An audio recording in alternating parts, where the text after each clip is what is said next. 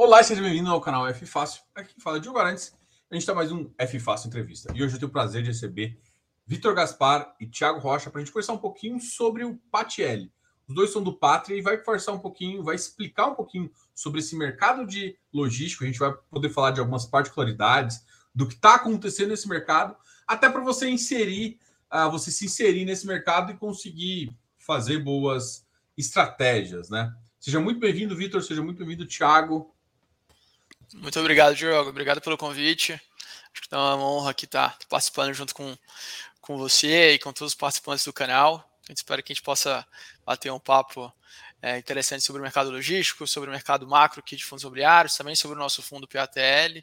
E estamos à disposição aqui também para tirar as dúvidas que os nossos investidores ou eventualmente quem está olhando o fundo possa ter. Então, você, vai ser um prazer. Obrigado, Diogo. É, essa iniciativa é até muito gratificante para nós ter aqui essa oportunidade de estar mais próximo da, da, das pessoas, dos investidores, através aqui da, da plataforma. É uma iniciativa do Patra, estar mais próximo dos investidores e ampliar essa iniciativa de relação com investidores. Então, é, gostaria de reforçar que a gente está completamente à disposição aqui para tirar dúvidas agora e também depois, nos nossos eventos e no nosso mailing também. Obrigado.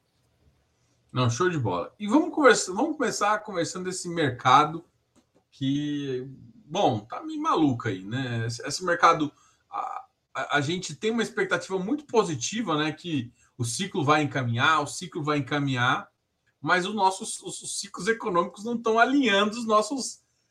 a gente não está tendo um, um alinhamento astral aí para conseguir é, atingir algumas coisas. Como é que vocês enxergam hoje esse mercado assim, né? Eu falo isso porque 2019 foi um ano difícil, foi um ano da pandemia, né? A gente conseguiu notar que uh, o mercado deu uma complicada, mas foi um bom ano para logístico, né? Logístico ele ganhou preço, ganhou notoriedade, ganhou espaço na carteira de todo mundo, tem caps maiores, tem estratégias específicas, né? Só que a taxa de juros subiu muito, pressionou bastante os ativos.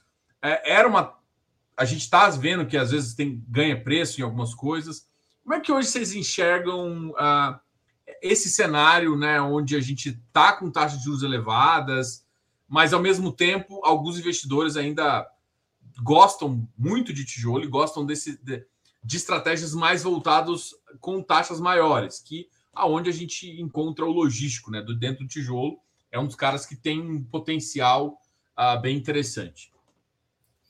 Não, boa, acho que a gente está no mesmo barco, né? Acaba que tanto gestores quanto investidores estão no mesmo barco aqui. Acho que essa questão de, de momentos do ciclo, essa visão de médio e longo prazo de investimento, acho que esse é exatamente o momento que o mercado está passando por causa de uma maturação, né? Acho que essa é pelo menos a minha opinião.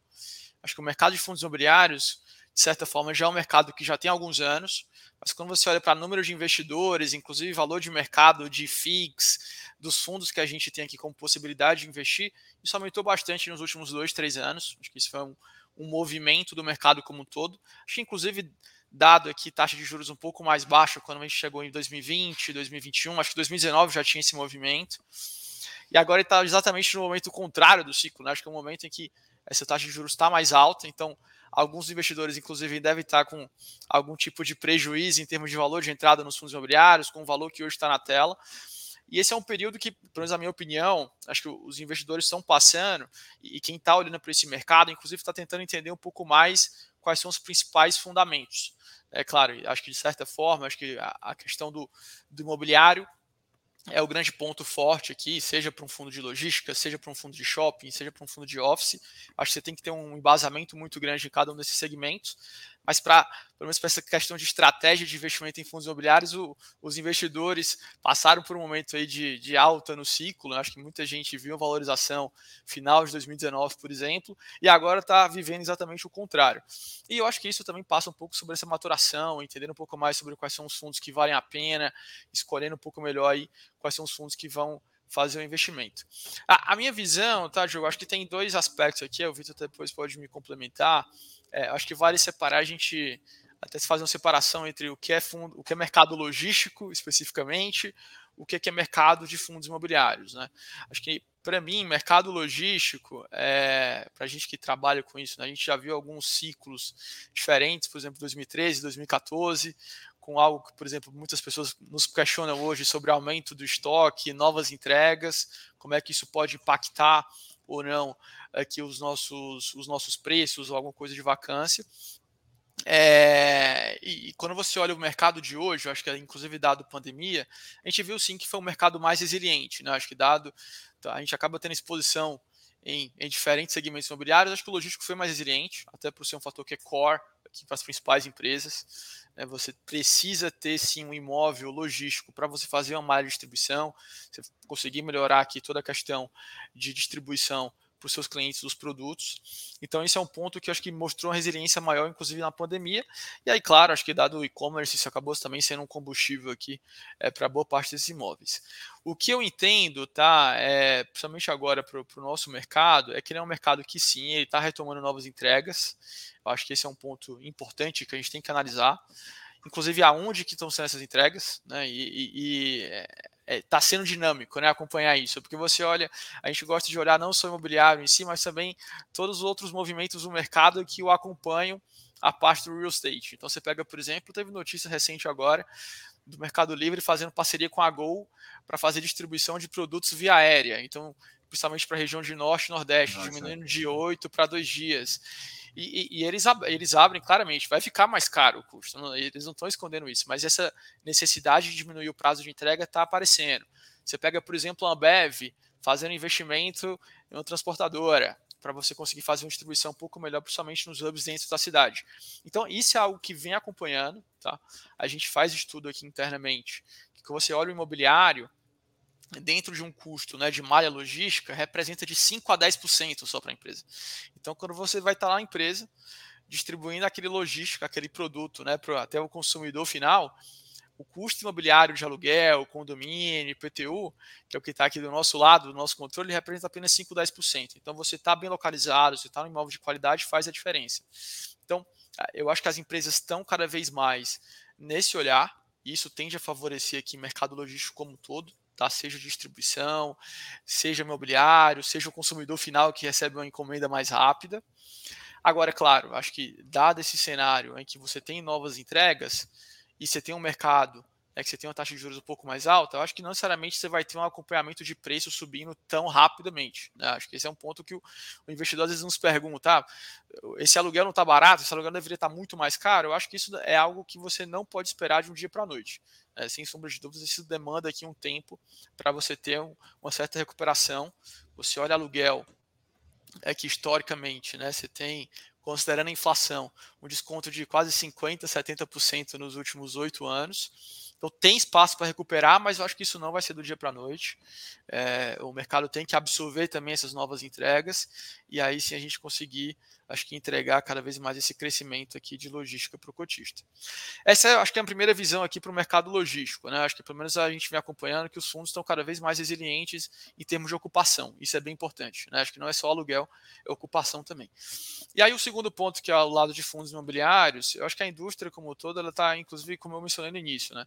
passando por esse momento que tem que acho que segurar um pouco mais ali, acho que entender um pouco mais os fundos, que não está vendo não necessariamente aqueles ganhos é, em, em, termos de valores de cota, mas é, é, exatamente nesse momento, pelo menos a minha percepção, em que os gestores também conseguem se diferenciar. Eu acho que consegue ter uma entrega diferente. Eu acho que não estou falando nem no nosso caso específico, mas pelo que a gente acompanha de mercado, acho que tem gestoras fazendo processos de reciclagem de capital que são bem interessantes, algumas gestões ativas nos, nos portfólios, seja com locação, seja com alguma iniciativa ISD que são interessantes também, acho que tem valor agregado, é, e, e, isso é um movimento, inclusive quando você olha para a estratégia, você vai alavancar ou não vai alavancar o fundo, você vai fazer uma nova oferta agora ou não fazer uma nova oferta, eu acho que isso tudo vale a pena, inclusive o mercado acompanhar de perto, os investidores acompanhar de perto para conseguir fazer a melhor seleção possível. Acho que o mercado precisa disso também. Acho que os investidores precisam disso para entender melhor cada vez mais as estratégias que, que, que estão por trás aqui dos, dos gestores. Legal. Quer completar, Victor? Sim, só, só um comentário sobre essa questão do potencial de valorização do, do preço de aluguel. É, se a gente traz de, como o Thiago comentou, de 2014 para cá, por exemplo, a gente tem um potencial de ajuste de mais de 50%. É um valor que não foi ajustado, mas também porque é, a gente estava até comentando um pouco antes da live, né? É um mercado que ele é cíclico. E a gente estava num ciclo adverso de vacância maior. Agora, parece que a vacância no Brasil ela, ela tende a se estabilizar, né? Tem muitas novas entregas, mas como o Thiago comentou, a gente tem um potencial grande do e-commerce e do serviço, uh, do cliente demandar um serviço mais rápido. A vacância hoje é em torno de 10%. A gente já tem verificado em algumas localidades esse preço de aluguel apresentando uma valorização. Então, é, na frente de imobiliário é, é potencial, a gente não sabe devido ao ciclo, né? mas existe um potencial de valorização de, de aluguel. Legal. É assim, é, essa visão que, que. Qual é a visão que eu tenho, tá? Do mercado de logístico, e aí você, você me explica um pouco, é, assim, pelo preço que eu acompanho, assim, desde 2016, 2017, o preço ficou muito parado ali no 19, 20, estou falando de média, tá? 19, 20. Chegou a uh, 20, né? Pandemia, parece que todo mundo descobriu ali o e-commerce e, e, o Brasil andou 5, 6 anos, e isso foi para o preço. Só que ao mesmo tempo, você tem ciclos muito menores, né? Você tem ciclos de construção não angolares, que são 5, 6 anos, e que tornam esse mercado. Você tem ciclos de dois anos. E aí, de 2020 até 2021, a gente viu só o mercado andando e ganhando preço. Então saiu do 19, 20 para o 25, agora a gente vê 26 alta, 25 baixa. Ficou nessa média bem mais alta, o que recuperou bem preço e o galpão se valorizou. E, só que 2020, por essa, por essa mudança de, de, de, de faixa, assim, a gente viu muita empresa, a, a, gente acompanha aqui, Food e várias outras aqui, que dispararam de também fazer mais galpão. E a gente vê hoje, inclusive os próprios vários fundos imobiliários, tem já estratégias, alguns especulativas, alguns é, aumenta o, o, Você viu a demanda de, de, de, de área do próprio é, inquilino. Falou, não, eu preciso de mais área, você tem essa aí, eu vou, já estou tomando. Né? E aí o que acontece? Pressiona o preço para baixo. Isso segura de novo. Né? Aí a absorção líquida tá positiva, tá? Vem nesse caminho positivo e, e cresceu, né? Se for olhar até 2019, a absorção líquida era pequena, a entrega era pequena, de repente expandiu, né? E como é que a gente acha esse ponto de, de mercado, né? Essa, essa é a dúvida. Ao mesmo tempo que eu acho esse ponto de mercado, eu tenho um, um ciclo econômico. Assim, no Brasil, é falar ciclo econômico péssimo, é, parece que é piada, né? Porque sempre tá, né? Então, assim, e a taxa de juros forçando. Então, qual que é a leitura que, vocês, que, que, eu, que é a mais correta? Fala assim, cara, olha só, tem potencial de aumentar, mas mesmo assim, já tem mais entrega, já tem mais. É, pessoas continuam nesse mercado a, gente. Uh, eu acho que risco de over alguma coisa, de over uh, construção, eu acho que é difícil. Mas ao mesmo tempo eu tenho alguns. Vamos pensar assim, né? Receios. Você falou, não, é ocupação realmente é uma coisa que chama atenção pelo lado positivo. Como é que você vê essa, essa, essa questão de dessa trava que parece que aconteceu agora, né? Do 27? Que, tipo, ó, muita gente, eu já escutei alguém, acho que um, um ano passado, comentando que podia chegar a 30. Só que o que, o que entregou, eu acho que das, das, das últimas último mês, trimestre, a absorção foi muito positiva, mas está entregando muita área e tem uma entrega importante esse ano, né? Como é que você enxerga esses dados? Eu, eu falei algum dado errado? Tem entrega realmente? E é isso que está segurando o preço? Porque o que eu acho que o pessoal, o pessoal que está fora não acompanha é, é, essa variação de preço. Porque você ganha preço sim em e-commerce, o e-commerce está bombando, está puxando preço, não só e-commerce, né? Igual você citou Ambev, distribuidoras estão fazendo, não só distribuidoras de, de, de, de, bebidas, mas de alimentos. E aí entra os refrigerados, aí entra os tudo, tudo mais. Agora, como é que você. Como é que enxerga isso? Né? Como é que a gente consegue mostrar isso? Como é que vocês, como gestores, falam para pro, os cotistas eles entenderem que existem ciclos, mas o ciclo econômico também é, não, é. não sobrepuja o que a gente está falando. E é interessante, você tem que vivenciar tanto um ciclo financeiro quanto um ciclo imobiliário, né? Acho que você tem que. É, o, o, legal para falar para o investidor é isso também. Existem esses dois ciclos que acabam que o nosso produto especificamente, inclusive por ser um produto que é listado, é negociado, você tem um comparativo que queira que não com renda fixa, acaba vivendo, né? Você, você passa por esses dois ciclos. E, e, você falou corretamente, tá, Diogo? Eu acho que é, existe o ciclo, isso é inegável. É, existe um momento em que o mercado ele vai estar. Tá é, com um pouco mais de otimismo para fazer novos desenvolvimentos, então vai colocar o pé no acelerador para desenvolver, para comprar terreno, para fazer construção. Existe esse momento, existe um momento no mercado que ele vai estar tá segurando um pouco mais. Então, isso a gente já vem acompanhando, não é agora, então você tem os últimos anos. Eu acho que existem algumas diferenças e, e o que é que, pelo menos a gente como gestor, tem que identificar.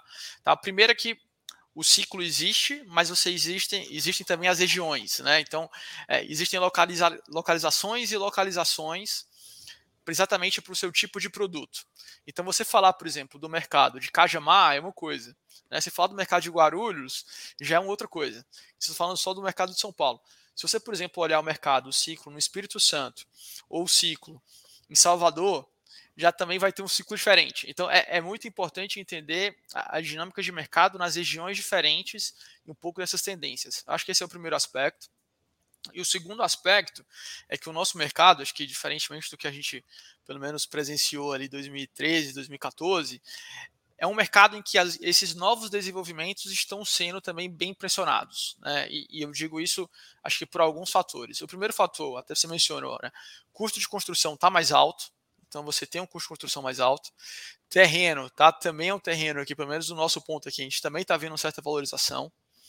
E você parte também no terceiro, terceiro pilar, em que taxa de juros estando mais alta, o retorno que é demandado pelo investidor para esse desenvolvimento, ele também é maior. Então, quando você junta o tripé, terreno mais caro, construção mais cara e um retorno demandado mais alto, não tem como fugir. O imobiliário, ele, ele, ele é, é bom que ele é mais simples de entender nesse aspecto. Você tem que entregar um aluguel mais caro.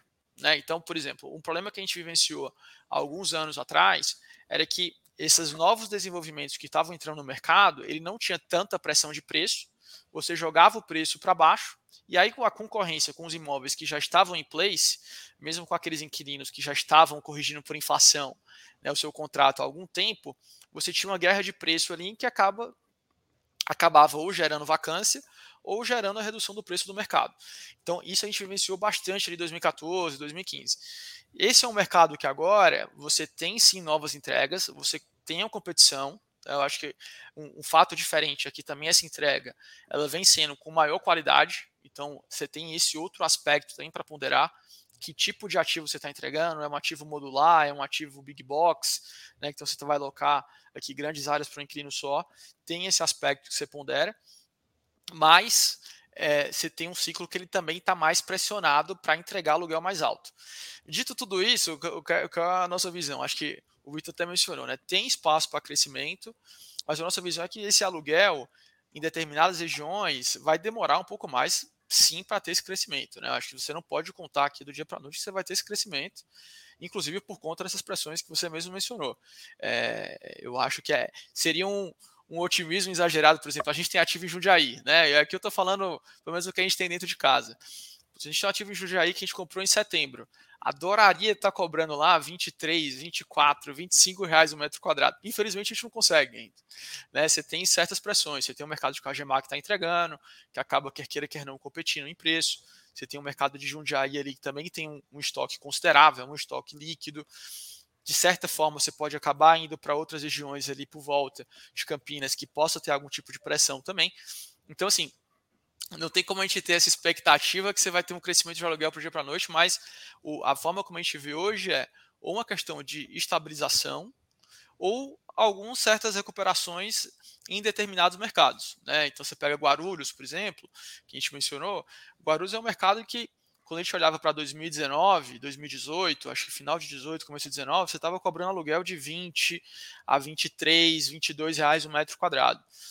Você já olha hoje novas entregas, né, e inclusive alguns, alguns proprietários, chegando a um patamar de cobrança de 27, 28 reais por metro quadrado. Então, é, eu pelo menos entendo que tem esse movimento. Você pode pegar mercado extrema. Mercado de extrema, ao longo do tempo, ele também vem aumentando. Né? Então vem aumentando esse nível de cobrança. Há alguns anos atrás você falava de preço pedido de 22 reais. Você tinha inclusive poucos desenvolvimentos. Agora, mesmo com o mercado que desenvolveu, você viu grandes gestoras aí entrando nesse mercado, você já fala de preço pedido de 25, 26. Então, eu acho que é muito importante entender que sim, existe um ciclo, mas que sim, também existem regiões e regiões onde você tem que se adaptar e entender qual é o momento legal de entrada, qual é o momento legal aqui para você fazer algum tipo de movimento em termos de investimento. É, eu acho que esse é um ponto bem interessante, eu acho que é, principalmente no aspecto para logístico, e esse, e esse ponto em que as malhas cada vez mais estão distribuídas e, e, tem uma necessidade em outras regiões, eu acho que ele acaba se tornando mais democrático, inclusive em outras regiões do país. Né? Você vê menos, por exemplo, investimento em office em outras regiões fora São Paulo e Rio de Janeiro. Né? A maioria dos fundos imobiliários que a gente for estudar aqui vão estar nesses dois, nas duas capitais, e agora Rio de Janeiro, até o pessoal fugindo um pouquinho mais, está ficando cada vez mais em São Paulo. Logístico não, acho que logística inclusive é estratégia. Tem gestora que, não, vamos fazer um investimento no norte, vamos fazer um investimento no nordeste. Eu acho que é, essa é uma visão que, que, que pode ser bem explorada aqui ainda pelos gestores e dado o momento de mercado. Legal. Quer completar alguma coisa, Vitor? Eu sei que você está caladinho aí. Acho que o Thiago foi cirúrgico nessa, então vamos, podemos seguir. Não, legal. É uma coisa que a gente estava conversando aqui em relação a, a, por exemplo, que você falou de uma palavra, é confiança e olhar as regiões, né? Como é que quais outras regiões assim devem estar no, no foco do, do investidor e por quê, né? Porque tá, por exemplo, eu acho que, que vocês têm acesso a, a, a informação, não acesso a mais, a mais informação com certeza também, mas vocês ficam de olho aonde os players estão indo, né? Onde os players necessitam de regiões, é, como é que tá os, os, incorporadores regionais, como é que estão os incorporadores já, já brasileiros dessas regiões, como é que tá, como é que é esse movimento? E, e outra, né? E, essa mudança de que só São Paulo que era uma região que estava, ó, não, vou, vou, comprar galpão, tem que ser em São Paulo, no raio 30. Mudou, né? Você tem hoje uma região de extrema que o pessoal gosta, é, você tem uma, o Cajamar sempre foi uma região que o pessoal sempre gostou, mas às vezes a gente vê algum, algumas coisas lá em Curitiba, né? Um polo em Curitiba, é, algum polo ali no. Até Belém eu já vi alguns polos, Nordeste, principalmente região de Recife, é, BH, próximo ali de BH. E assim, como é que a gente consegue identificar esses pontos, até para poder falar assim, olha, eu, eu tô assim, pode acontecer vacância, mas a região tem uma certa demanda. Como vocês definem isso e como trazer isso para a mesa, assim? Boa. É, eu acho que tem alguns diferentes pontos, assim, tá, que a gente tentou olhar é, especificamente na região. Eu acho que é muito importante, tem, tem, tem um conjunto aqui de fatores. Você tem uma questão de região, localização, e também qual produto que se adequa. Né? Então, por exemplo, quando você vai olhar para o mercado do Rio de Janeiro, o que é que eu estou falando? Eu tenho que falar de um mercado que ele é cross-docking, ou eu tenho que falar que ele é um mercado que é big box, ou é um mercado modular, eu tenho que ter sprinkler ou não tenho que ter sprinkler. Então, é, é, é muito importante também entender esse conjunto. Né? Você tem a questão de produto imobiliário e localização. É, como é que a gente basicamente tenta olhar e, até num cenário um pouco mais amplo, né? Acho que logo no início da cadeia do investimento, tentando entender aqui qual o próximo passo que a gente tem que dar. Acho que, como você comentou, né, é, é muito importante, acho que até se utilizar de uma rede de contatos, seja uma rede de contatos imobiliário, né, seja com incorporadora, seja com as regiões, mas também com os inquilinos que na ponta também são nossos clientes, né? Assim, é, eu, eu gosto pelo menos no nosso ponto aqui, como proprietário do imobiliário, os nossos investidores dos fundos imobiliários, eles são nossos clientes, mas eu também tenho um outro cliente que é um, que é um é um é um é, é, o meu inquilino, mas ele também é meu cliente. Eu tenho que servir ele, inclusive em termos de produto, né? Eu tenho que ter cada vez mais um produto adequado. Então, conversar com esses players é muito importante. É, é, é muito importante você ter uma base disso. Acho que aqui dentro do Pátria, até comentando um pouquinho sobre a, a nossa estrutura, né, a estrutura como gestora. Acho que existe uma vantagem aqui para o nosso lado, é que você acaba tendo uma conexão também com outras áreas de investimento. Né? Então, Pátria hoje é uma gestora que tem 130 bi né, sob gestão, sobre recursos em diferentes estruturas. Você tem uma estrutura de crédito, você tem uma estrutura de agro, tem uma estrutura de private equity, tem uma estrutura de infraestrutura. E só no segmento de logística a gente já investiu ao longo do tempo em mais de 10 bi. Tá? Então, e, e isso eu estou falando em concessão de rodovia ou na operação logística, seja para cadeia de frio congelado, seja para cadeia de medicamentos, por exemplo. Então, é, ter essa conexão interna até nos ajuda a entender um pouco mais sobre quais caminhos que eventualmente a gente pode olhar. Acho que esse é um ponto. Um outro ponto é que aí você começa a identificar vai, regiões de calor, né? Como, como se a gente estivesse ali procurando um apartamento, né? Então, na, na pessoa física, assim, você está olhando um apartamento para procurar. Então, eu vou olhar aqui, eventualmente, três bairros. Do nosso lado, a gente também começa a identificar essas possibilidades. Então, vou olhar cinco estados, seis estados, alguma coisa nesse sentido, e algumas regiões mais específicas. Depois, acho que um segundo momento, tá? Até para tomada de decisão, acho que para o investidor, primeiro que acho que não tem resposta pronta, não tem essa, essa é a região que é certa, né? A gente gostaria de ter essa, essa bola de cristal aqui, infelizmente a gente não consegue ter. Mas alguns fatores são importantes. O primeiro fator é tá, incentivo fiscal. Então você precisa olhar essa questão de incentivo fiscal, principalmente para logística.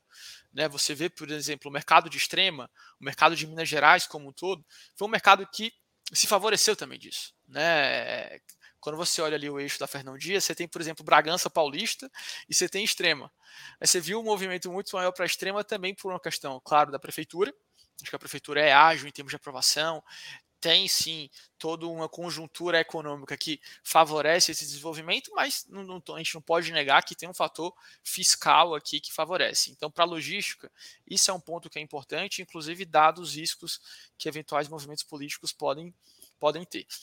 O segundo aspecto, aí um aspecto que ele também já está ligado a desenvolvimento. Então, o que é que é meu custo para desenvolver localização específica?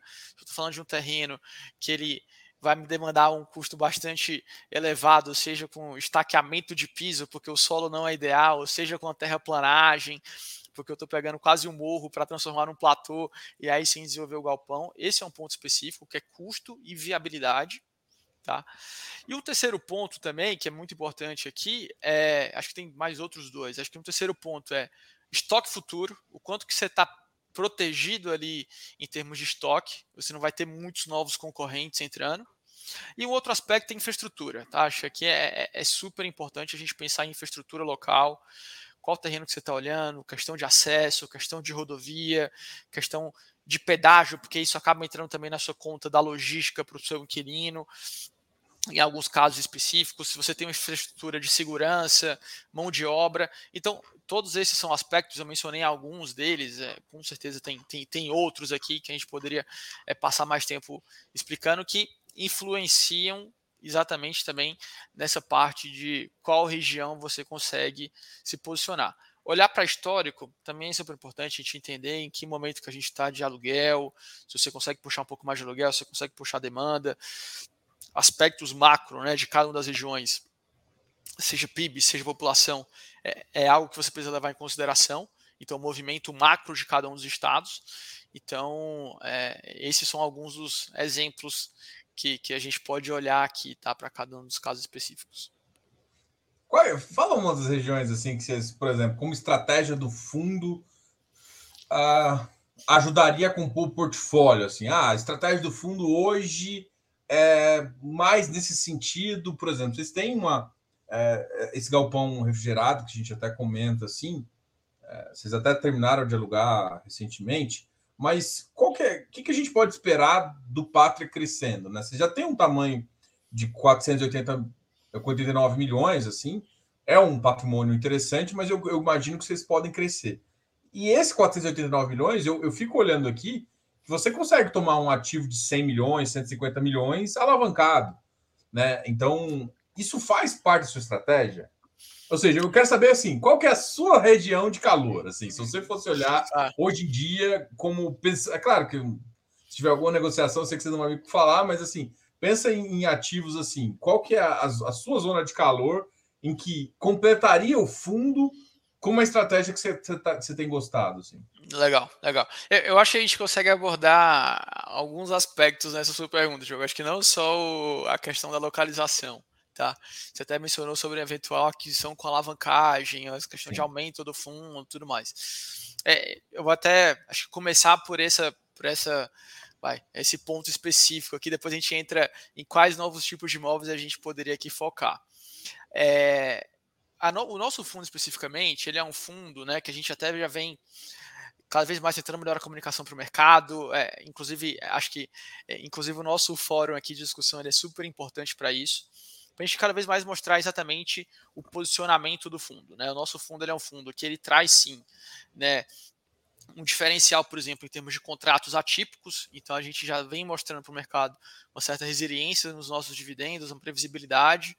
A gente já vem mostrando exatamente o que a gente estava entregando em 2021. Agora a gente já tem uma projeção para 2022 que já começamos a aumentar um pouco o dividendo. A ideia é aumentar até um pouco mais no final do ano é, e traz, inclusive, no nosso portfólio, algumas exposições a mercados em que internamente com o Pátria, inclusive com essa, nesse know-how de logística, a gente consegue trazer para o investidor, seja, por exemplo, ativo refrigerado ou congelado lá em Ribeirão das Neves, seja, por exemplo, o nosso pátio intermodal lá que a gente tem em Tatiaia, junto com o galpão logístico que é ancorado pela SEB.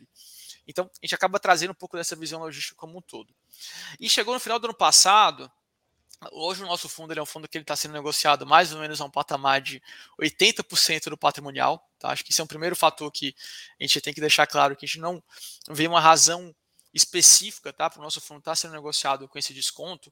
Acho que, claro, os fundos, de maneira geral, têm sim um certo desconto. Acho que o mercado logístico está negociando um patamar entre 0,90 até 0,95, com ressalva para algum fundo ou outro.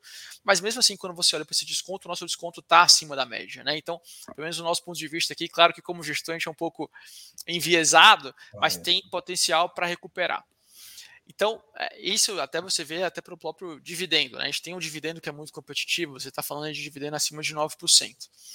E aí, principalmente, eu acho que dada essa conjuntura, é, hoje o nosso fundo é um dos poucos fundos que não é alavancado. Né? Você olha para todos os outros fundos logísticos, que são fundos que eu gosto bastante, eu conheço, o meu pessoal da gestora, de uma forma ou de outra, às vezes no grau um pouco maior, um grau um pouco menor, eles têm algum tipo de alavancagem. Esse foi um fator que diferenciou, acho que o nosso fundo. Ele é um fundo que, inclusive, quando você pensa em risco, ele tem um risco menor por conta disso. Né? Você não tem, por exemplo, uma pressão aqui por uma curva de amortização dentro de um período de um, dois anos, como às vezes alguns outros fundos vão ter nas dívidas que eles captaram recentemente. Então isso diferencia um pouco o fundo em termos de, de posicionamento. E acho que o segundo aspecto é que é, a gente não vai fazer uma alavancagem por fazer uma alavancagem de uma maneira que a gente não acredita que seja accretive para o fundo. Né? A gente até chegou no final do ano passado, a gente divulgava isso em relatório, divulgava isso em Abcash, e chegou a estar muito próximo de concluir algumas aquisições. Assim, do nosso lado aqui a gente tinha exclusividade assinada, diligência em andamento, pronto para fazer aquisição. Mas chegou um momento em que quando a gente olhou spread entre cap rate e taxa de juros das dívidas, não fazia tanto sentido a gente concluir essas aquisições. Então a gente tomou o posicionamento aqui de segurar tá, essas novas aquisições com alavancagem.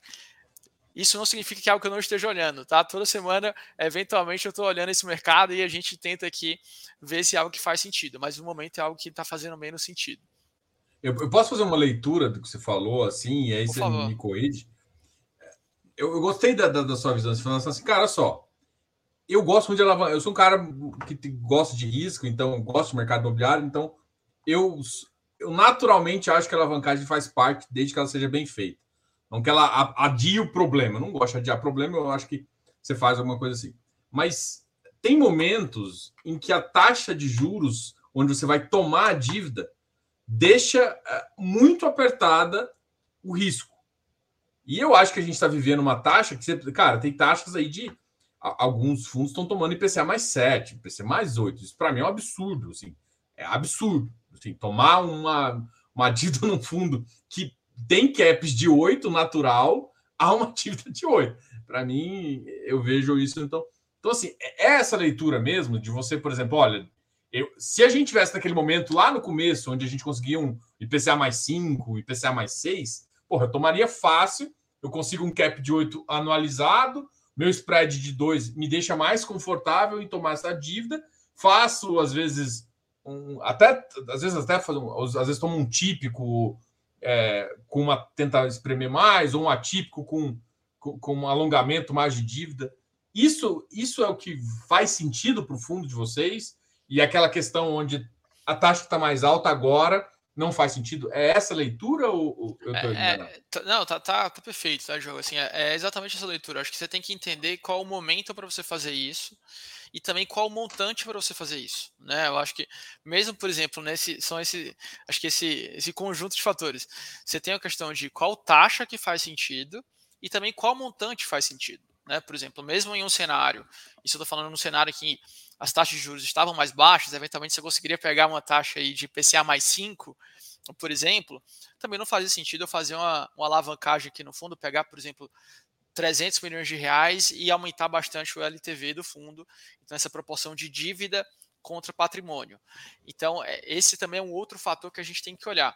Do nosso lado aqui, do, do fundo do PATL, inclusive a gente tem um certo diferencial para fazer uma alavancagem. A gente tem, por exemplo, um grande percentual de contratos atípicos, a gente tem uma SEB, tem um BRF por trás, que até quando a gente negocia aqui é, com o um eventual credor, a gente tem uma margem legal de negociação, até para um crédito mais firme dessas empresas, mas é, é como você mencionou, assim, acho que a diferença, você tem que tomar uma decisão que ela tem que ser exatamente pensada no melhor resultado para o cotista no médio e longo prazo. A gente poderia ter feito sim uma alavancagem no ano passado, ter um spread ainda positivo, a gente ter melhorado o dividendo do fundo, então você tá, estaria entregando aqui um yield até mais alto nesse um ano, um ano e meio, mas depois de um ano e meio, por exemplo, você poderia ter um risco aqui, que era você começar a pagar a principal e você ter uma janela de equity mais ainda fechada, né? É, como a gente tem agora. Então você acabar diminuindo depois o dividendo para o cotista lá na frente. Então é, é, um pouco disso, tá? É exatamente essa ponderação que não é só curto prazo aqui que importa, é uma questão de também de médio e longo prazo que é muito importante. E aí, outro o outro fator que eu mencionaria é, é que assim acho que diversificação para o nosso fundo ela é importante assim qual, qual, é o ponto crítico assim Thiago qual é o ponto que você gostaria de melhorar no PATL diversificação gostaria de ter mais ativos gostaria de ter mais regiões gostaria de ter diferentes inquilinos é, então isso é algo que pode ter certeza que pelo menos do nosso lado aqui a gente quer trabalhar de certa forma para melhorar isso para o nosso cotista agora se o cenário de alavancagem tá fechado, né? Ou, não está fazendo tanto sentido, não, ser, não é tão positivo como já foi algum momento atrás. E se eu também estou com um fundo que é descontado, eu não vou acessar o mercado para fazer uma, uma, captação com uma cota descontada na minha patrimonial. Né? A gente até mencionou exatamente aqui o quanto que a gente acredita que tem espaço para ter uma valorização na nossa cota hoje, porque você está negociando a 0,80 na patrimonial, e o mercado está negociando a 0,90, 0,95. Então, a minha pelo menos provocação como gestor é, acho que tem espaço para a gente recuperar essa cota antes de um movimento, por exemplo, de captação. Né? A gente não vai fazer uma captação aqui por aumentar a diversificação e, de certa forma, que também possa ser prejudicial para o cotista. Então, acho que esse é o, é o, é o grande conjunto da, da, vai, da, da ópera aqui em termos de queremos aumentar a diversificação, como autocrítica, tá? É algo que eu acho que a gente tem que melhorar no fundo, mas não vamos fazer isso a qualquer custo, seja alavancando de maneira desmedida, ou seja, fazendo uma captação que não seja é, interessante para o nosso cotista. Tá? Eu acho que, é, até reforçando o que o Thiago falou, o, o Pátria, hoje com 130 bilhões sob gestão, a gente tem muito a visão de ser especialista setorial. E logística é um dos principais setores de investimento do Pátria. É, então, é um setor que a gente tem muita expertise e tem muito investimento. No entanto, em, em FIIs, né, o nosso PATL ele tem menos aproximadamente 500 milhões sob gestão. É, é, claro que a gente é cobrado diariamente, a gente quer muito crescer esse veículo, mas só que é um veículo extremamente estratégico para o Pátria.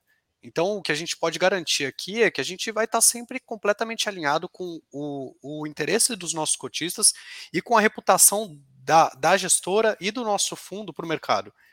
Então, é, por mais que a gente queira aumentar a diversificação, que tenha havido janelas de captação de equity é, mais eufóricas, né, ali em, 2000, é, em 2020, até comecinho, é, até o final de 2020, e que tenha havido uma janela também para captação de dívida, a gente preferiu ser conservador aqui, estar tá alinhado, entregar um, um fundo que tem um dividendo previsível, que tem um risco percebido mais baixo e que tem uma relação risco-retorno que, que é, a gente espera que seja sempre a nossa marca, né? É, como o Thiago comentou, o nosso fundo ele tem um desconto maior do que a média, e tem um risco percebido menor do que a média. Então a gente vê aqui que é, é uma oportunidade grande de a gente se provar é, como é, é se provar no mercado de FIIs, né? E também uma oportunidade para o investidor que está buscando uh, um potencial de valorização, não só o dividendo no curtíssimo prazo, mas um potencial de valorização até no médio prazo, porque, como a gente comentou também no começo da live, é um mercado cíclico, a gente está num ciclo de menos atratividade para equity, mas esse ciclo, eventualmente, ele, ele gira, né? E é, a gente acredita que está muito bem posicionado aqui para capturar esse valor. Show. Deixa, deixa eu só fazer mais uma. uma... Eu sei que eu tô devendo, eu sei que eu tô devendo, eu sei que tô devendo ainda a resposta, mas é, a região, fala, a região, gente, senão, é. a gente, senão a gente vai ficar falando aqui depois. É, depois e assim, mas antes, antes dessa provocação, eu até falo o seguinte: no, no regulamento de vocês permite, por exemplo, é, pegar parte daquela, daqueles 5% e pagar a amortização? Porque isso é uma, uma é uma novidade que a gente está vendo em alguns fundos. É, vocês têm, pensam em fazer isso, por exemplo? Porque assim, qual que é o grande problema de alavancagem? É essas amortizações uh, bullets, se, ou amortizações ao longo do período que você vai fazer, e às vezes tem que fazer chamada de capital em janelas fechadas, e que faz, obriga, te obriga a fazer missão a qualquer preço, porque você precisa pagar. Mas se eu, se eu caso com um contrato atípico de 10 anos, alguma coisa assim, e eu uso percentual, que tem um fundo que já tem uma, uma certa gordura, os 5% faz uma certa diferença, eu posso utilizar esse, esse recurso 5%. Alguns fundos têm colocado esse regulamento. Para vocês fazem faz sentido isso? É uma estratégia ou não? Olha, 5% aqui a gente prefere para deixar para realmente manutenção. A gente não pensa em fazer aquisição, porque assim, depende da estratégia também que vocês pensam em relação à utilização da, dessa questão. E é, aí depois eu vou voltar na região. Na região. É. na região existe, quente, né? Existe muito, assim, até uma discussão, por exemplo, se você eventualmente, né, o pagamento do principal, a amortização em si, inclusive, é, for maior do que os 5%, né? Existe muito essa discussão, inclusive, que aí você teria que ter uma passar por uma aprovação em assembleia, porque eventualmente, como a amortização não entra na base de resultado do fundo, então você acabaria não não distribuindo os 95% que é requisitado aqui pela norma. Então, assim, é, existe essa discussão. Eu acho que os 5%, tá? É, depende muito da alavancagem que você faça. Você tem que encaixar muito bem para aquela amortização, né, dependendo do prazo da dívida, inclusive, se encaixar naquele 5% do fundo, né, ainda mais em cenários, que pelo menos a gente gosta de fazer isso, em cenários de estresse. Acho que quando o fundo está 100% redondo é ótimo, mas você também tem que pensar em cenários de estresse, eventualmente você tem alguma vacância no fundo, como é que você consegue encaixar esses fluxos não só no cenário positivo aqui também, mas no cenário em que você possa ter um pouco mais de complicação. Então, acho que faz parte do papel do gestor entender essas sensibilidades aqui em termos de fluxo. Eu acho que é algo que encaixa, tá, jogo? Esse 5%, se você conseguir colocar isso dentro do fluxo da amortização, que aí é uma conta que tem que ser muito específica, tá? E, e, e assim, é, na planilha você tem que ter um controle bem grande aqui da, do, do número. É, eu acho que pode se encaixar, tá? Acho que o mercado, né, acaba não olhando tanto para isso, mas de fato aqui algum, algum aspecto de, de capex ele pode ser importante sim para os ativos ao longo, do, ao longo do tempo, né, porque você olha em qualquer outro patrimônio, normalmente o imóvel tem uma certa depreciação, né, você acompanha uma depreciação. Nos fundos imobiliários, obviamente, você tem essas marcações a mercado aí quando você faz anualmente, é, é, que você tem essas correções e na, na, na, teoria você deveria, obviamente, acompanhar esse aspecto. Mas claro, é tijolo, né? Então você eventualmente vai precisar sim de alguma intervenção ou outra de capex, inclusive para manter o longo prazo aqui dos ativos. Então até o fato de você ter imóveis classe A, que é um pouco da nossa estratégia aqui, né? Até já entrando um pouco mais no em que tipo de ativo a gente quer entrar, isso muda um pouco. Você está em ativos classe A, isso melhora exatamente também a eventual necessidade de CAPEX que você tenha. Então, dei alguma volta aqui, mas para resumir, acho que encaixa os 5%, mas você tem que ter um controle muito grande aqui numérico, ainda mais levando em consideração que você precisa sim fazer aqui algum tipo de intervenção ou outra é, periodicamente no ativo em termos de CAPEX para manter ele no longo prazo. Tá? Vocês pensariam em colocar isso no regulamento? Porque eu vi alguns, alguns fundos deixando isso claro, né? Eu, eu acho que esse 5% ele está meio aleatório para é que assim, depende do administrador, né? Eu vou ser bem honesto aqui para todo mundo. É. é. que depende do administrador. Tem administrador que é mais chato, e é só para explicar para o público, né? Teoricamente, esses 5% pode fazer o que quiser. Teoricamente. Tem administrador que exige que você coloque no regulamento que esse valor de 5% pode ser usado para a compra de ativos. Que quando você faz uma amortização, você paga a amortização, você tem que fazer isso. Todos são assim? Não, depende. É, é por isso que a minha objetivo dessa é. pergunta é saber se, por exemplo, vocês já viram com o seu administrador, vocês... a, nossa, a nossa ideia é que, eventualmente, esses 5%, é, claro, isso aí varia de administrador para administrador, mas é que você consegue sim fazer um investimento. E, e esse é um ponto importante, que, por exemplo, quando você faz um investimento em CAPEX, aquele investimento em CAPEX, isso até falando aqui um pouco da dinâmica, né, que está por trás aqui, que o gestor administrador e para o público, eu acho que é interessante mostrar isso. Quando você faz, por exemplo, um investimento em CAPEX, você pode sim ativar esse valor que você investiu em CAPEX no ativo, no balanço do fundo. Então, por exemplo, colocamos um milhão de reais, por exemplo, em termos de CAPEX, sei lá, fizemos uma infraestrutura diferente. Por exemplo, colocamos iluminação LED, ao invés de incandescente ou fluorescente. Quando você faz isso, você está sim investindo no imóvel e esse valor você pode Claro, aí depende, tem uma questão de interpretação, mas você pode ativar no balanço do fundo. Então, da mesma forma com a amortização, o CAPEX ele teria essa mesma discussão. Né? Você acaba por um lado ou por outro, você tem essa discussão, e pelo menos a nossa visão aqui é que você tem sim essa possibilidade. E claro, você ativa no primeiro momento esse valor e depois que você faz a remarcação, aí isso obviamente pode Depende mudar para cima do, ou para baixo. Da leitura do, do, do, avaliador. avaliador. É. Exatamente. Então tem, tem esse aspecto, mas do nosso lado aqui, tá, Diogo? A gente não tem isso rasgado no regulamento. A gente tem no nosso regulamento, por exemplo, que a gente poderia fazer uma sessão fiduciária de alguns contratos, como por exemplo SEB BRF, mas a gente não tem rasgado, mas pelo menos o nosso entendimento inicial, é, claro que tem que olhar muito caso a caso, é, mas o nosso entendimento inicial é que a gente poderia sim utilizar isso para algum tipo de investimento, seja pagando amortização ou, ou, ou CAPEX, tá? Não, legal. Tem só aquela pergunta das regiões. Mapa de calor, vamos lá. Daquela região de calor. Deixa eu fechar. Então, então eu, eu, eu falei é, sobre alavancagem, falei sobre oferta. Até desculpa. É, hoje, qual, o que, é que a gente está pensando? Tá? Então, até como reação ao nosso objetivo de aumentar a diversificação do fundo. Hoje, o que a gente pensa, eventualmente, é algum tipo de reciclagem do portfólio. Tá? E, então,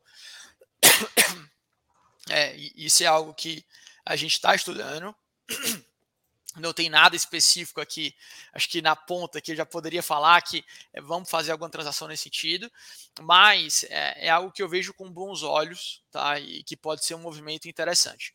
Quando a gente faz isso, acho que tem dois fatores que podem acontecer. O primeiro é um fator que você pode acabar destravando o ganho de capital e aumentando o dividendo para o cotista. Acho que esse é um primeiro fator financeiro. E o segundo fator é que você consegue, eventualmente, você ter dinheiro em caixa em um momento de mercado em que poucos fundos têm esse dinheiro em caixa para fazer novas aquisições e, eventualmente, aumentar a diversificação do portfólio, como mencionei. Então, inclusive, algum tipo de venda parcial de algum imóvel que seja maior no seu portfólio possa ser algo que você estude. Então, você diminui um pouco aquela participação no ativo Claro, mantendo uma Mantém questão controle. societária, um controle que é importante. Acho que aqui o Patra, a gente é, tem até. Isso é uma cultura que vem do private equity há muito tempo, né? De entrar nas empresas, de trabalhar muito próximo. Nos imóveis a gente mantém isso, né? Mantém essa cultura. É, então, claro que essa questão societária é importante, mas é uma alternativa para você destravar a caixa e acabar tendo entrada em novos imóveis, tá? Então, isso aqui, pelo menos nas opções hoje de seja fazer um novo tipo de alavan fazer alavancagem, fazer uma oferta ou a reciclagem, eu diria que essa reciclagem é o que a gente está estudando é mais próximo, mais, mais de perto, tá? É, e aí falando em que, quais tipos de ativo a gente gostaria de entrar, hoje tem, tem alguns fatores, né? Especificação de qualidade, a gente já mencionou, acho que o nosso fundo é algo que desde o início a gente tenta entrar aqui, tá? E fazer investimento em imóveis classe A, ainda mais por ser um fundo perene, isso para a gente é muito importante, porque você mantém esse ativo no longo prazo, isso é um diferencial também para os inquilinos, tá? Você tem uma maior eficiência, você tem uma maior quantidade de docas no ativo, então isso é importante. O segundo aspecto é né, o nosso fundo hoje ele já tem uma ancoragem bem legal em contratos atípicos. Então hoje a gente tem 73, 74% em contratos atípicos. Eu vejo com bons olhos um mix, tá? Você tem um mix aqui de contratos atípicos e contratos típicos. Então, dependendo inclusive da região em que você entra, para a gente é, a gente comentou bastante sobre mercado, né? Eventualmente crescimento de aluguel, etc. Então, acho que dependendo da região, dependendo do imóvel, dependendo do inquilino, acho que é legal ter um pouco desse mix. Então, a gente poderia aumentar um pouco essa proporção de contratos típicos do que a gente tem hoje. Então, fazer um mix nesse sentido. E aí, no aspecto de região, tá, Diogo? Acho que a gente está hoje na região que é Minas Gerais, então a gente está em Ribeirão das Neves, que é a região metropolitana de Belo Horizonte. A gente tem a participação em Itatiaia, ali que é quase um polo entre Rio de Janeiro capital e São Paulo capital. E a gente tem Jundiaí. É um interesse nosso, tá? Aumentar a diversificação em São Paulo. Acho que esse é um primeiro aspecto. É, hoje a gente tem 10% do nosso fundo, né? Acho que tá. Até agradeço aí, você colocou a apresentação. Hoje a gente tem 10% do nosso fundo em São Paulo, sendo que São Paulo hoje representa para o mercado o estoque total brasileiro aí eh, 40% a 50%. Então, para a gente é importante aumentar um pouco essa fatia de São Paulo. E aí, quando eu estou olhando para esse mercado de São Paulo, eu diria que a gente está olhando principalmente dentro desse raio ali até Jundiaí, onde a gente fez, por exemplo, os investimentos no ano passado. Tá? Então, um movimento, por exemplo, para a região de Guarulhos, um movimento para a região de Cajamar, um movimento para a região, por exemplo, da, da Regis, ou da Castelo, é, ou mesmo no ABC, são regiões que a gente possa estar tá se posicionando e eu acho que é interessante a gente ter aqui no portfólio. Então, acho que esse é o primeiro aspecto. Por favor. Sei que eu estou te interrompendo toda hora, foi Não, mal. não, é, vamos fazer isso. Last Mile entra na, na. Porque assim, quando você falou de todas as regiões, eu vi, eu vi galpões clássicos, mas aí quando você fala do ABC, e para mim já começa, eu tenho uma cabeça que ali que já começa a gente pensar é. em não só galpões big box, mas galpões mas já voltados é. para last miles. Eu, eu acho que o last mile, inclusive a gente vem, vem estudando bastante sobre isso para entender de fato o que é o last mile. Né? Acho que esse acabou sendo um tema que a gente mencionou bastante aí, que, que acho que vem, vem sendo melhor explorado, a gente vem aprofundando.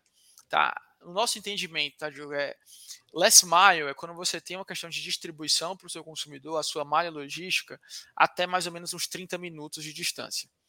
Então, o ABC ele é uma região que ele pode, pode ser encaixado, você tem um polo pujante ali em termos da própria região. Se você estiver falando de last mile para São Paulo, capital, nem todas as regiões vão conseguir se encaixar como se fosse um last mile partindo do ABC. Então, a, a nossa percepção é que você precisaria ter alguns posicionamentos mais próximos aqui da capital. Quando digo mais próximos, é inclusive dentro da própria capital, para se confeccionar um last mile de fato que tenha esse diferencial, inclusive em aspecto de malha logística. É, foi quando eu mencionei para você logo no início. Os nossos estudos aqui, inclusive quando a gente faz isso direto com os operadores, diretamente com os inquilinos, é que o custo imobiliário ele representa apenas de 5 a 10% do custo logístico total de distribuição, por exemplo, de um produto. Então, você aumentar esse custo imobiliário de uma forma que, em contrapartida, você está diminuindo bastante o seu custo de transporte, faz muito sentido. Mas para isso você precisa estar mais próximo da capital. Então, por isso que eu acho que é, o last mile tem que estar um pouquinho mais próximo. Meu ponto de vista, adoraria é, é algo que eu, eu, gostaria aqui de, de fazer esse tipo de movimento. É, a gente estuda alguns casos como esses, mas aí sim são casos bem mais pontuais, acho que casos dentro da cidade, tem um aspecto de qualidade. O raio de São Paulo, pra você ter uma ideia, dentro desse raio 15, aí não falei do raio 30, quando você olha para o raio 15 de São Paulo, ele é um raio que ele tem um, um estoque muito mais antigo, né? inclusive que não, não segue tanto essa estratégia classe A mais que a gente tem. Então você fala de hoje mais de 50% desse estoque é classe B ou C. Né? Então tem, tem um pouco de, de estoque mais antigo aqui, então é, é necessário, acho que tem um pouco dessa combinação, eventualmente uma estratégia de desenvolvimento, algum tipo de retrofit, que aí eu acho que Faz sentido outros fundo, caminhos. Assim? Vocês gente, tomariam gente, retrofit nessa, nesse ponto? Eu acho que tem, a gente tem até uma possibilidade em regulamento para fazer isso, tá? Acho que existe uma possibilidade. Dado o tamanho do fundo hoje, taxa, o tamanho do fundo de 500 milhões, eu não sei se é o momento exato para a gente fazer uma questão de retrofit. Claro, pode aparecer uma oportunidade, daqui a duas semanas a gente marca uma outra live assim, jogo, preciso falar aqui com o pessoal que essa oportunidade aqui fez todo sentido. Mas assim, nesse momento atual, eu acho que é um fundo que você precisa ainda ter uma certa recuperação em valor antes de você entrar para um desenvolvimento propriamente dito. A gente gosta de separar bastante as caixinhas. Uma coisa é renda, outra coisa é desenvolvimento. Então, esse é um aspecto que é muito claro que a gente está passando para o nosso investidor, até exatamente para o que ele espera. Então, ele pode esperar aqui um fundo de renda. Né? A gente tem, inclusive, no nosso regulamento, por exemplo, é algo que a gente tentou deixar muito bem rasgado, que é o percentual máximo que a gente pode fazer de desenvolvimento ou retrofit. Isso é um ponto que, inclusive, a gente gostou de fazer, porque foi um aspecto que você entrega exatamente o produto para o cotista. Ó, você pode esperar isso. Você não, não, é um fundo que você pode esperar, por exemplo, 100% dos ativos com desenvolvimento com renda garantida. Não é isso que você vai ver do nosso fundo. É, é exatamente esse um ponto que é importante. Então, assim, acho que essas são as regiões de São Paulo que, que a gente olha e a gente quer aumentar essa exposição. Mas a gente vê sim, tá, alguns pontos legais aqui de desenvolvimento em outras regiões, tá? Eu acho que existe uma região ali, acho que a região do Espírito Santo é uma região que vem tendo um movimento interessante. Eu acho que existem algumas regiões do Nordeste também que começam a acho que aparecer um pouco mais. Recife já é historicamente um, um mercado que tem uma relevância grande, né? Acho que é para o estoque brasileiro, até também para o prefeito do Porto, uh, ali perto, mas você vê, por exemplo, Fortaleza e Salvador sendo outros mercados que começam a aparecer um pouco mais e a gente eventualmente estuda. Você olha, por exemplo, a Amazon fez um movimento recente lá para Fortaleza. Acabou que locou lá um galpão de 40 mil metros quadrados. Pelo que a gente escuta lá também, a Amazon fez um movimento, ele acaba puxando concorrente A, B, C também para estabelecer um posicionamento na região. A gente já viu isso acontecer aqui em outras localizações. Então, esse é um outro mercado que a gente pode olhar. Mercado no sul, tá, acho que existe sim algumas possibilidades. Quando você olha para a região ali de Itajaí, por exemplo, Santa Catarina, é algo que é legal de estudar. Eu acho que o mercado, você mencionou do Paraná, também é um mercado que, que pode fazer sentido. Eu acho que existem alguns movimentos, existem imóveis legais. Então, é, não vou entregar todo o ouro aqui falando quais as regiões que a gente está estudando aqui. Eu falei alguns nomes, mas é, é, é, eu acho que esses são, são cenários interessantes fora do que a gente já tem hoje. Adoramos o mercado acho que de Minas, é um mercado que é interessante, é um mercado que vem sendo super resiliente, inclusive puxando até mais preço do que algumas regiões de São Paulo. É, extrema é, é um caso disso, mas também Betim, Contagem é um outro exemplo. Então, é, eu acho que essas são regiões que a gente poderia estar tá, tá, tá olhando, tá? É, eu, eu, percebi aqui que várias das regiões que você falou são regiões litorâneas e próximas de Porto, né? E a gente teve uma, uma recente mudança é, de cabotagem, de lei de cabotagem e tal, de infraestrutura, e isso deve incentivar é, os portos, e isso faz com que os, os, os galpões próximos dessas regiões também se desenvolvam e ganhem preço e ganhem isso. É, esses movimentos, assim, putz, vocês gostam de fazer, de entrar em regiões que, é, que fazem sentido nesse. Eu acho que ele não pode ser o, o, único. Se o único driver for esse de decisão, acho que você tem que tomar cuidado. Acho que assim, é, é, pelo menos o nosso ponto de vista, é que é interessante ver alternativas, inclusive no ponto de vista do nosso cliente, que é o inquilino. Então, é, para o nosso cliente, qual é a região que é mais líquida? Né? Então, por exemplo, é estar, por exemplo, na região em que você tenha, por exemplo, o acesso mais fácil para a capital e também, eventualmente, um escoamento por porto, e isso é um diferencial. Né? Você não está, por exemplo, apenas suscetível ao mercado portuário, você também tem o acesso à capital.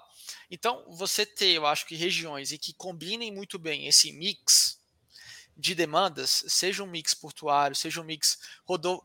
É, eu digo pelo nosso próprio pátio intermodal, né? Isso eu estou falando do nosso imóvel de Tatiaia. Deixa eu pegar um exemplo aqui dentro de casa. Nosso imóvel de Tatiaia foi um imóvel que quando a gente comprou ele lá atrás e fez todo o desenvolvimento, você vê nele, a gente tinha um terreno que é de frente para a Dutra, então você tá de frente aqui, né, para um eixo é, de rodovia e cruza no nosso terreno uma linha férrea que permite também o escoamento ferroviário de produto. Então, por exemplo, esse foi um diferencial. Eu não estaria apenas suscetível ao mercado, né, aquela questão da rodoviária, a localização de Itatiaia, do Vale do Paraíba Fluminense, dentro daquele polo, junto com Itatiaia, Resende, mas eu também teria aqui um diferencial ferroviário, que é o que a gente tem hoje, por exemplo, com o pátio intermodal, e faz a conexão da região do Vale do Paraíba em São Paulo até o Porto no Rio de Janeiro. Então, é, é, pelo menos do nosso ponto de vista de estratégia de investimento, é sempre muito importante ter alternativas, né? Então tem um público e eu tenho um produto cada vez mais líquido. Acho que esse é um ponto interessante. É, então não estou no mercado só ali vinculado a capital, vinculado a consumo, mas eu também estou no mercado ali que ele tem um certo viés de escoamento, você tem um viés ali portuário ou um viés ferroviário. Eu acho que esse é mais ou menos aqui um, um dos pontos que a gente toma na tomada de decisão. Legal, eu estou até mostrando aqui o, o, os galpões, as fotos do, do, dos locais que vocês têm. E isso aqui, é, esse gráfico aqui tinha me chamado a atenção, né? Desde o relatório que vocês também colocam ele, né? Que é o, o preço por metro quadrado de aluguel. E aqui, não sei se vocês podem falar das médias para esse tipo de mercado. Olha, essa média aqui a gente está um pouco abaixo, esse aqui a gente está um pouco acima, esse aqui a gente está no padrão, né? Até para entender que, por exemplo, o galpão refrigerado aqui é, tá 65,2 reais por, por pallet. É, é, esse, esse é o que eu acho que a gente tem menos comparável eventualmente para acho que até o mercado, é. né? Quando vai acessar, sempre é um ponto que assim, ah, deixa eu entender melhor esse aluguel, o quanto que isso é em metro quadrado, por que, que vocês olham em posição pallet e tudo mais. Acho que falando dos outros mercados, tá, acho que a gente está bem em linha aqui com o mercado. Acho que o mercado de Jundiaí, por exemplo, nesse, nesse patamar de 17, acho que é um patamar saudável que a gente vê. É, até acho que já vem começando a ter um, um preço mais alto sendo praticado nesse mercado, tá? Inclusive os últimos desenvolvimentos vêm sim tendo um preço pedido mais alto do que esse, então acho que a gente está muito bem posicionado. Acho que o mercado de Tatiaia Idem, é, aqui a gente tem sim um, um, um, produto que é diferenciado em termos de qualidade. Tá? Então aqui o nosso principal inquilino é a SEB, multinacional francesa que está focada principalmente em pequenos eletrodomésticos. Tem aí na sua matriz aí mais de 8 bi é, de euros de faturamento por ano. É, e a gente desenvolveu um galpão para eles, que é um galpão na melhor tipo de especificação, um galpão AAA. Você, para você ter uma ideia, a gente tem até uma, inclusive uma esteira seria o nosso galpão logístico com a indústria deles, que é do lado e que é de propriedade deles, que inclusive eles compraram recentemente é, no final de 2020. Então, para mostrar um pouco dessas desse diferencial em termos de galpão, eu acho que, que esse, esse aluguel nesse patamar e no nível de, de ativo tá, tá bem coerente, e o pátio também, para os outros comparáveis que a gente tem, que também é um produto mais específico. Ele, ele tem um aluguel mais, mais é, mais baixo até por uma questão de estrutura, né? Você não tem toda uma estrutura do galpão em termos é, de cobertura, mas quando, por exemplo, você olha para a questão de piso, até para explicar para o nosso investidor, o piso, inclusive, é um piso mais resistente do que um próprio galpão logístico. Um galpão logístico aqui de classe A, a gente considera normalmente 6 toneladas no metro quadrado, o nosso pátio aqui tem 10 toneladas no metro quadrado. Então, só para dar mais ou menos uma noção aqui em termos de característica técnica. E aí, passando para o refrigerado, acho que até passando um pouquinho do dado, normalmente a proporção aqui no nosso ativo, tá? Posição pallet com metro quadrado é algo como 75%. Então, para os investidores que querem olhar esse, esse número aqui em metro quadrado, 65 vezes 75% é mais ou menos aqui, que vai dar uns 50 reais, é, que o valor é, é, é no metro quadrado para quem quiser ter um pouco dessa métrica. Mas um ponto muito importante aqui é que o, o, nosso ativo e o ativo refrigerado congelado, ele é um ativo sim que ele é diferenciado, tá? inclusive em termos de CAPEX desde o desenvolvimento. Você tem que ter um piso diferente. Você tem, por exemplo, aqui no piso do, do galpão refrigerado congelado, você tem um contrapiso, depois você tem uma questão de basicamente né, manter a temperatura, então você tem toda a questão de isolamento de temperatura, e depois você tem um piso. Então você tem quase duas camadas de piso aqui quando você vai compor. Quando você fala de ISO painel, por exemplo, na divisão dos módulos também é diferente. Quando você fala, por exemplo, de todo o maquinário, o nosso ativo ele já oferece todo o maquinário de refrigeração e congelamento aqui para os nossos inquilinos. Inclusive, a gente oferece as próprias posições pallets. Então, esse é um aspecto que aumenta o custo. Né? O próprio nosso ativo ele tem uma proporção de pátio, que é bastante relevante, para você entender, a gente tem 100 mil metros quadrados de terreno para 26 mil metros quadrados de área construída, então tudo isso faz um diferencial aqui no, no patamar de preço, e aí, claro, aqui acho que é uma visão de, de gestor, até pelo histórico que a gente acompanha de outros ativos, e até do nosso próprio imóvel, é, esse é um valor que está tá bem em linha com o mercado, e eu acho que é, talvez no longo prazo possa inclusive ter possibilidade aqui de, de aumento, tá? Vou aproveitar e perguntar. A Juliana Panizzi aqui fez uma pergunta sobre o galpão refrigerado. Quem fica responsável pela manutenção e atualização dos equipamentos? Eu acho que, eu acho que manutenção é uma, atualização é outra, mas caso o inquilino saia, só serve para esse tipo de utilização. É... Não, não, vamos lá. Eu acho que é um ponto importante do Juliano que ele mencionou, até para entender qual tipo de custo, por exemplo, né, o proprietário aqui está tá, tá exposto. Uma vez que você tem um inquilino, tá, é, a responsabilidade pela manutenção do equipamento é do inquilino. Tá? Então, o que é feito aqui, acho que até em linha com os galpões secos, você tem um lado de vistoria quando o inquilino entra. E aí, aqui, além do aspecto físico do ativo, né, que é muito importante, você também tem um lado de vistoria de toda a parte do maquinário, dos equipamentos. E aí sim, é, durante o período do contrato de locação, a responsabilidade pela manutenção é do, do inquilino. Tá? A questão de atualização, eventualmente, tá? Isso possa inclusive até ser um investimento do proprietário, mas desde que seja algo alinhado com o locatário, especificamente, inclusive isso pode até aumentar aluguel, isso quase serve como um CAPEX, algum tipo de retrofit em que você está que melhorando as especificações do ativo, tá? Então, esse, por exemplo, é um custo, principalmente o custo de manutenção, que é o custo mensal, ele é um custo que está com o proprietário, ou desculpa, com o locatário. Desculpa. E Aqui. sobre a utilização, né? Eu acho que é outra que está faltando.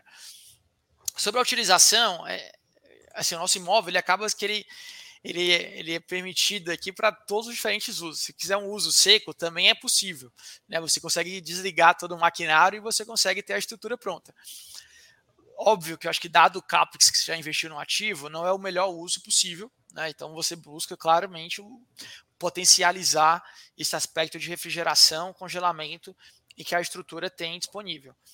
E aí eu digo, acho que os principais mercados, tá, que, que o nosso fundo, né, principalmente nosso ativo, ele vai estar aqui exposto, vai ser um mercado que ele é alimentício, né, acho que esse é o principal, tá? O alimentício é o principal tomador de área para essas áreas. Você pode, inclusive, ter eventualmente um mercado farmacêutico olhando aqui também. Isso é um outro mercado que olharia, mas a depender do nível de exigência que eles têm, talvez você não precise nem de um galpão refrigerado congelado. Você pode ter, por exemplo, apenas um galpão climatizado. Então, isso é uma outra diferença.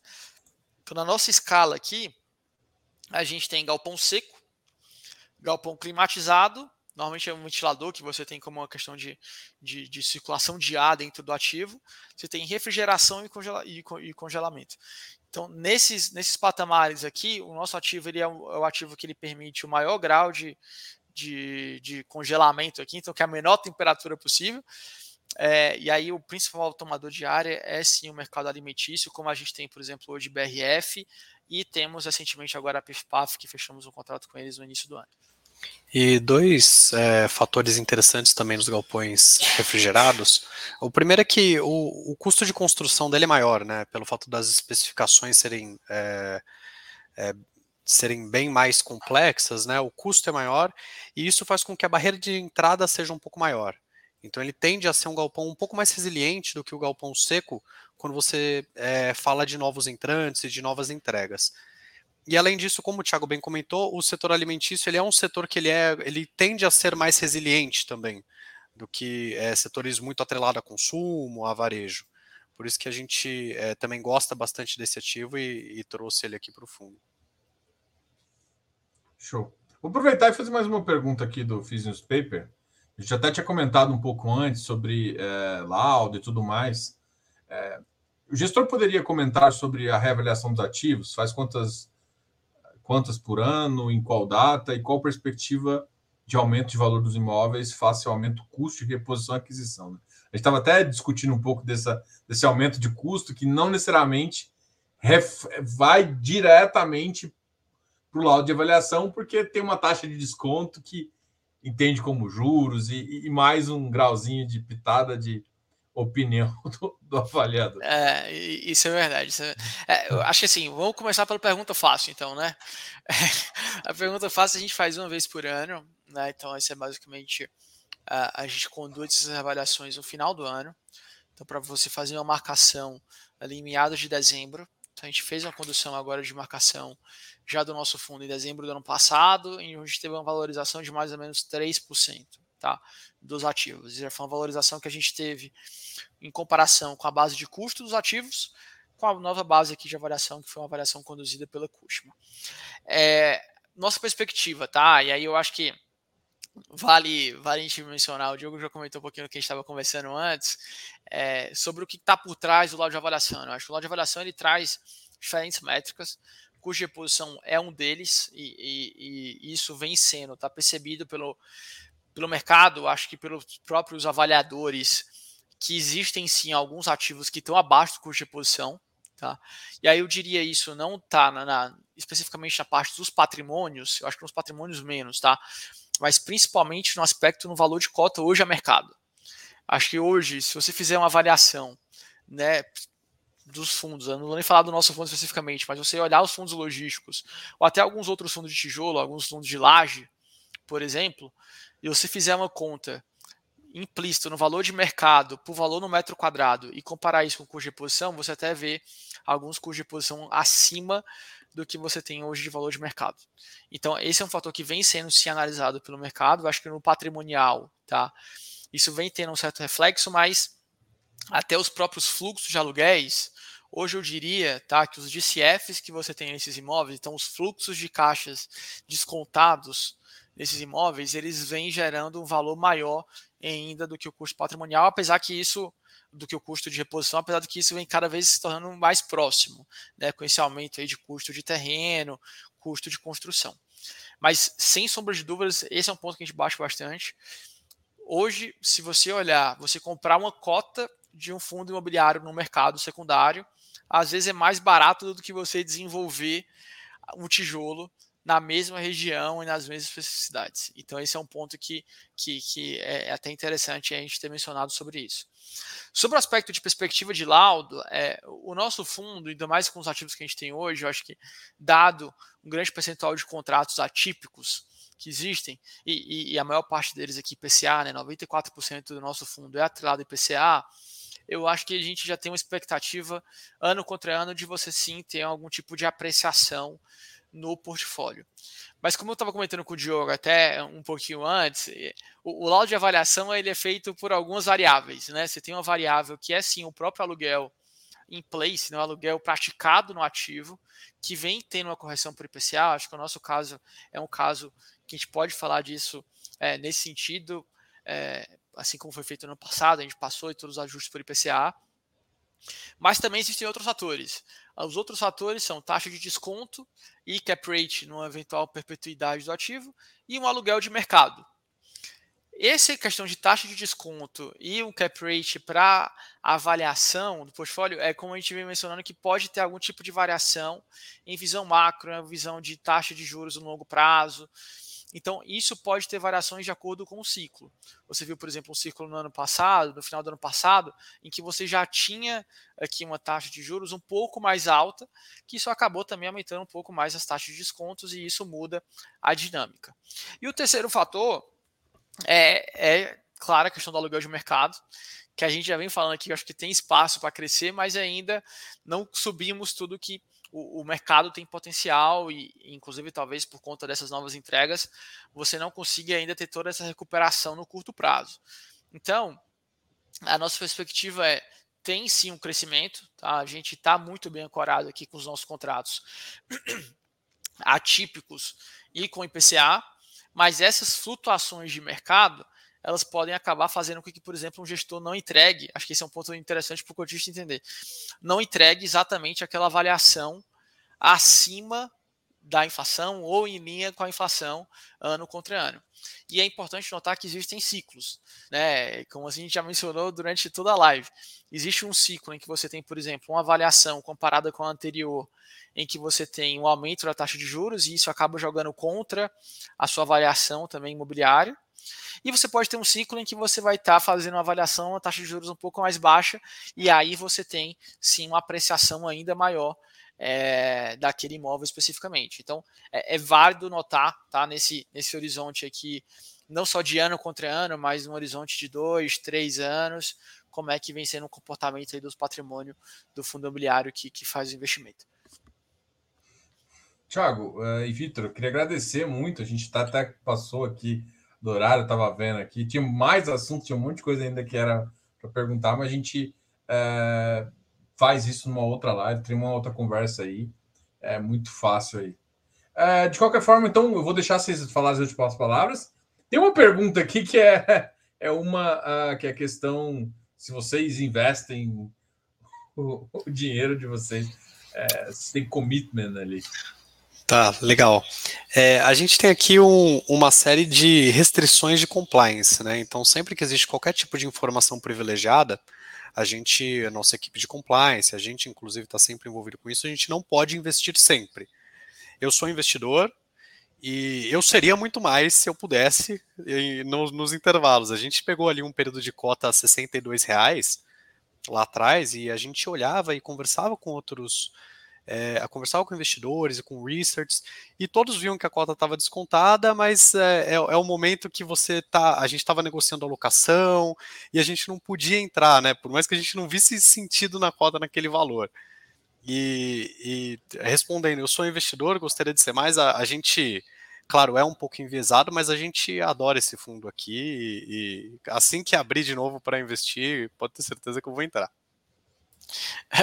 Não, acho que no, no, até falando numa resposta mais macro, né? O Vitor mencionou do, do, da janela que teve, acho que no final do ano passado, acho que todos os fundos acabaram estando bem descontados. O nosso fundo não teve nenhum tipo de privilégio nesse aspecto.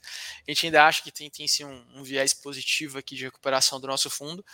Mas um ponto importante sobre isso, tá? Acho que todos os nossos fundos da casa, acho que não só, não só o PATL, tá? Tem investimento próprio da gestora, investimento dos próprios funcionários aqui do Pátria, tá?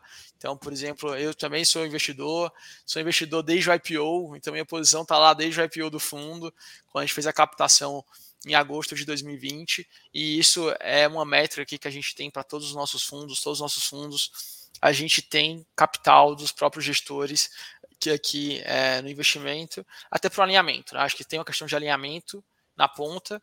Tem a questão de acreditar, inclusive, no produto. Né? Acho que é, a gente acredita bastante aqui no, no PATL especificamente. O Vitor já mencionou o quanto que é um produto estratégico.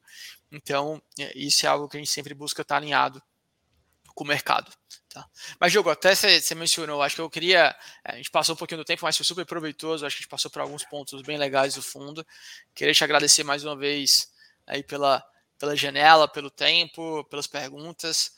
É, sem sombra de dúvida. Sempre fica algum, alguma dúvidazinha que fica para depois, mas a gente até convida aí os nossos investidores a mandarem as dúvidas, seja pelo chat aqui, seja pelo mailing do nosso fundo.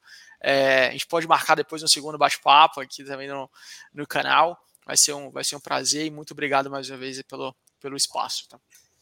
Sim, é, Diogo, muito obrigado. Como eu comentei no começo da live, é, é uma estratégia nossa estar tá mais próximo e para nós é muito gratificante ter a oportunidade de estar aqui com você hoje. É, o que vocês, agora para os cotistas e para os potenciais investidores, né, quem está assistindo a live, o que vocês tiverem de dúvidas, pode mandar para a gente, a gente responde. A gente tem aqui o nosso, o nosso e-mail, que é o ri.patiel11.patria.com. E, e, fiquem completamente à vontade. A gente pretende estar aqui mais vezes e acho que foi muito legal.